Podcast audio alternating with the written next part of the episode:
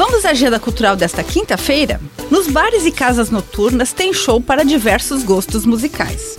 Tem forró com a banda Forrosteiros na Casa Confraria, Chorinho Seresta Samba e MPB com a banda Regional do Melo no Bar do Ivan e pop rock nacional e internacional com a banda NBLA na Casa Raul. Todos eles começam às 7 horas da noite.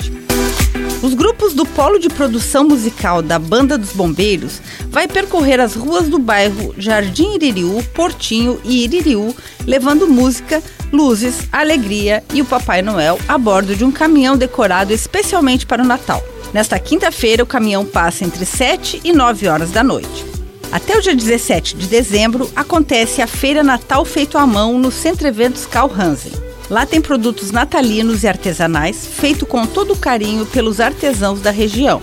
Vale a visita para conferir mais de 100 lojas e garantir aquele presente de Natal especial. Hoje funciona das 4 horas da tarde às 10 horas da noite. E você já prestigiou a Rua do Papai Noel?